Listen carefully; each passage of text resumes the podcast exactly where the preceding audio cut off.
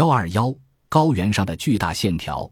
秘鲁南部的纳兹卡高原是一个荒凉干燥、土壤贫瘠、五谷不生的地方。自古至今，这一带的人烟一直非常稀少，将来也不会有大量人口移居这里。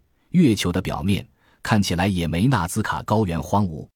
可是，如果你是一位艺术家，而你想创造一幅规模宏大、气象万千的作品，荒凉的纳兹卡高原倒是一个理想的地点。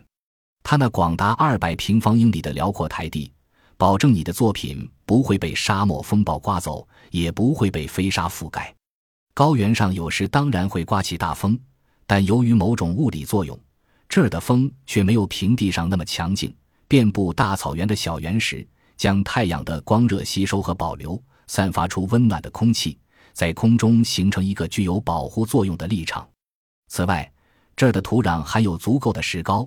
可以将小石子粘贴在地面下，而这种粘贴剂每天清晨受到露水滋润，会永远保持效力。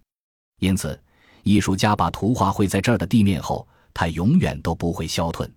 这一地区难得下雨，事实上，十年间总共下过不到半个钟头的毛毛雨。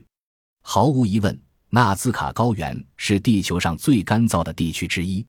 因此，如果你是一位艺术家，而你想创造一幅气势恢宏、永远存在、让世世代代子孙都能观赏的作品，那么这块荒凉奇特的高原台地就是你梦寐以求的画布了。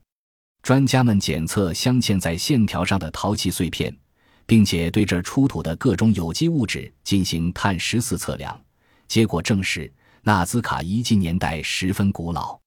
他们推测的年代。从公元前三百五十年到公元六百年不等。至于这些线条本身的年代，专家不做任何推测，因为这些线条跟周遭的石头一样，本质上都是无法鉴定年代的。我们只敢这么说：年代最近的线条也至少有一千四百年历史。但在理论上，这些线条可能比我们推测的更为古老。原因很简单，我们据以推断这些日期的文物。也许是后来的人携带到纳兹卡高原的。大部分线条和图形分布在秘鲁南部一块完整的地域上，北边毗邻英吉尼奥河，南边以纳兹卡河为界。泛美公路从北端进入，斜斜穿越这个四方形的黄褐色沙漠，绵延二十六公里。就在这块土地上，散布着数以百计形状各异的图形，有些描绘各种飞禽走兽。总共有十八种不同的鸟类，但更多的是几何图形，包括不等边四边形、长方形、三角形和直线。从空中鸟看，这些几何图形在现代人看来，如同几十条纵横交错的飞机跑道，仿佛有一位妄想自大狂的土木工程师受命在这儿兴建一座奇异怪诞的机场似的。这就难怪有些人会把纳兹卡线条看成外星人登陆的机场跑道。毕竟，直到二十世纪初，人类才学会飞行。这种想法当然很有趣，可惜经不起逻辑的验证。我们很难理解，拥有先进科技、能够穿越数百光年距离的太空从事星际旅行的外星人，为什么需要一座机场供他们的太空船降落？难道他们所掌握的科技还不足以让他们搭乘的飞碟垂直降落吗？经过仔细检视，我们可以断定。纳兹卡线条根本不曾被飞碟或其他飞行器当作起降跑道使用过。尽管从空中鸟看，有些线条看起来确实很像机场跑道；从地面观看，这些线条只不过是地上磨出的一道道痕迹。显然，有人将覆盖在沙漠上数以千吨计的黑色火山粒刮掉，让底层的淡黄色沙土显露出来。以这种方法刮成的沟痕。全都只有数英寸深，而地基非常松软，不足以承受飞行器的轮子。德国数学家玛利亚·雷施研究纳兹卡线条达半个世纪之久。数年前，他以一句简单扼要的评语推翻了外星人理论：“我担心太空人会陷入泥淖中，动弹不得。如果不是外星人的火战车将落实使用的跑道，那么纳兹卡线条的用途又是什么呢？”老实说。没有人知道答案，也没有人能够鉴定出它们的真正年代。这些线条是历史上的一个谜团，你越仔细观察，就越觉得这些线条和图形充满玄机。例如，这里的鸟兽图形年代显然比跑道的几何图形久远，因为有许多不等边四边形、长方形和直线穿过比较复杂的运动图案，将它们切割得支离破碎。我们可以据此推论，今天我们看到的这幅绘于沙漠上的艺术品。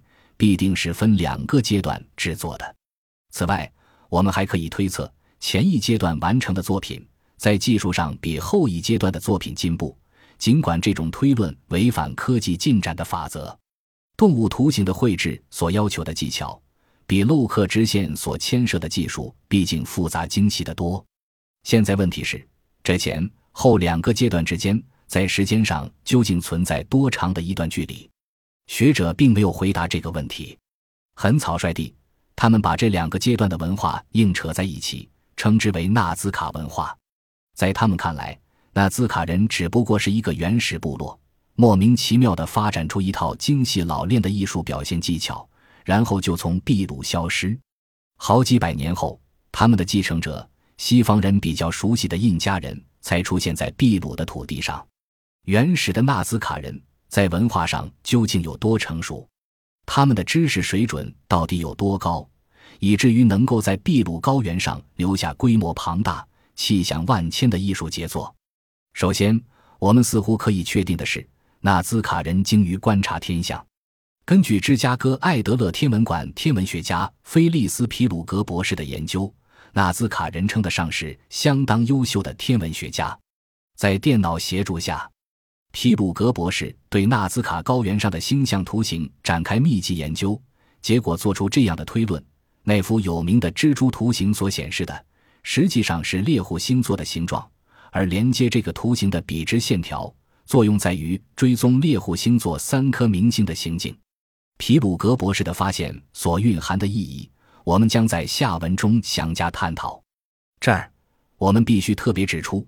纳兹卡的蜘蛛图形也精确地描绘出一种学名为杰夫目的蜘蛛的形状。这种蜘蛛十分罕见，全世界只有亚马逊和雨林中最偏远、最稳密的地区才找得到它。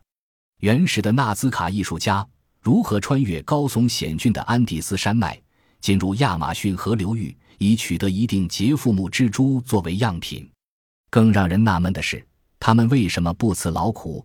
千里迢迢去抓一只蜘蛛，他们没有显微镜，为什么能够精细描绘出一只蜘蛛的身体结构，尤其是位于右脚末端的生殖器官？纳兹卡高原的图形充满这类奥秘。